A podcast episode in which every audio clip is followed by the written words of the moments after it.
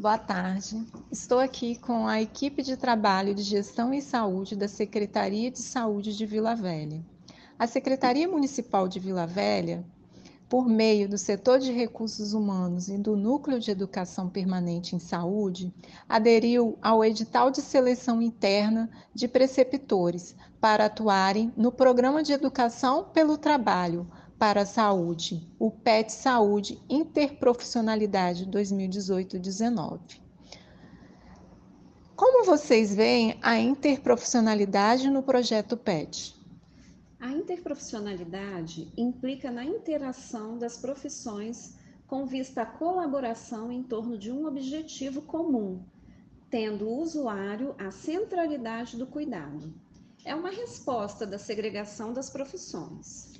Qual a formação do grupo de trabalho? O nosso grupo de trabalho conta com um médico, enfermeiro, assistente social, nutricionista e um fonodiólogo. Como surgiu o grupo de trabalho em gestão à saúde dentro do projeto PET Interprofissionalidade? Surgiu na necessidade de criação do COAPS. O que é o COAPS?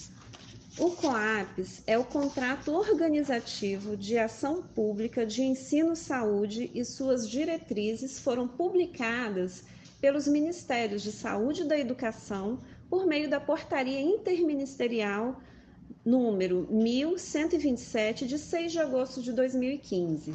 Quem participa do COAPS? Participam do COAPS todos os gestores municipais e ou estaduais do SUS e as instituições de ensino que possuem cursos de graduação na área de saúde e programas de residência médica e multiprofissional, interessados em discutir e qualificar a inserção do estudante na rede, além da integração ensino e serviço. Em que momento o grupo está nesta construção?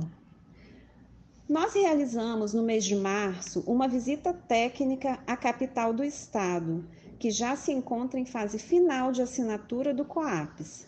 Nesse encontro, também fortalecemos laços, o que nos ajudará em relação à construção do processo organizativo ensino-serviço COAPS.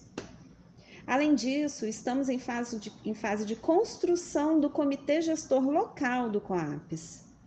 Qual a finalidade desse comitê gestor local? Garantir acesso a todos os estabelecimentos de saúde sob a responsabilidade do gestor da área da saúde, além de estabelecer as responsabilidades das partes relacionadas ao funcionamento da integração entre ensino, serviço público e comunidade, apoiando assim os gestores municipais no levantamento das unidades de saúde a serem ofertadas como cenários de prática aos alunos. Enfim, como vocês identificam a construção do COAPS como uma experiência exitosa?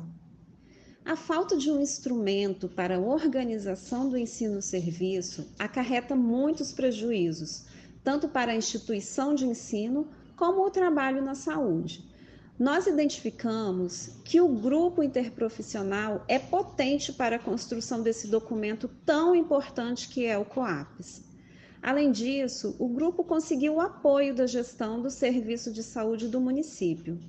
E a construção do COAPS trará diversos benefícios para as atividades que envolvem o ensino-serviço em nosso município com a maior visibilidade.